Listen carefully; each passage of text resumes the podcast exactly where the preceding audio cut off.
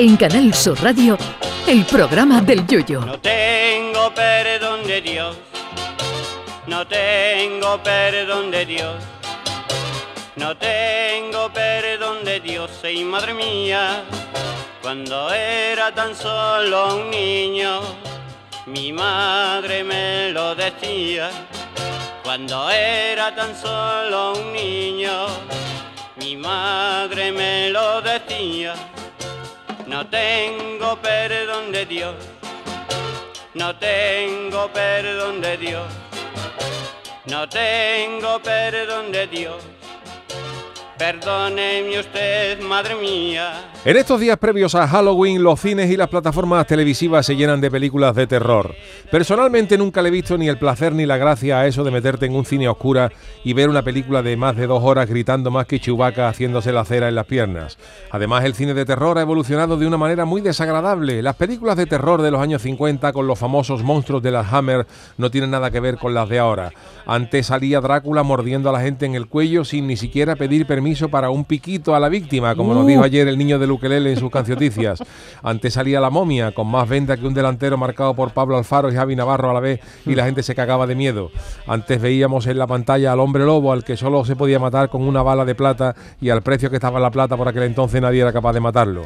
También estaba Frankenstein, con más tornillos que los que a ti te sobran cuando montas un mueble de Ikea, y sangre había la precisa en esas películas. Pero de repente a alguien se le ocurrió que era buena idea meter en las pelis de terror más sangre que en la matanza de un cochino y empezaron a surgir películas de gachos con motosierra que cortaban a todo el que se pusiera por delante o sustos cortos de repente, que si sacabas la película entera, si, aguantabas la película entera, te daban el carnet de donante de corazón porque el tuyo lo tenías nuevo.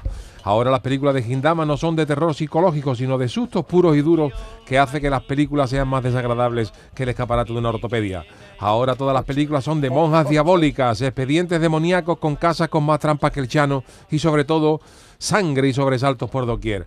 A mí me gusta más el terror psicológico, como, por ejemplo el de una película que se pudiera llamar Expediente Hacienda, que trata sobre un contribuyente que recibe en su buzón una carta certificada un viernes y no puede ir a Hacienda hasta el lunes sin saber lo que es.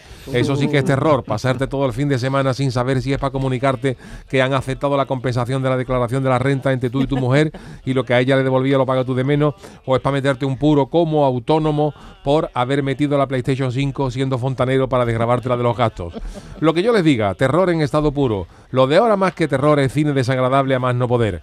Además, yo no sé cómo la gente sigue cayendo en la trampa de los asesinos, porque si tú sabes que estás rodando una película de terror, ¿para qué vas al sótano? Que ahí está la maldad. Pues nada, que la gente no aprende y sigue cayendo como moscas.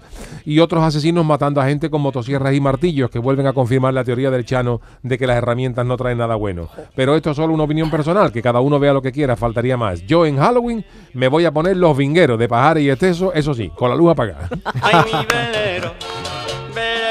Canal Sur Radio. Llévame contigo a la orilla del río. El programa del Yoyo.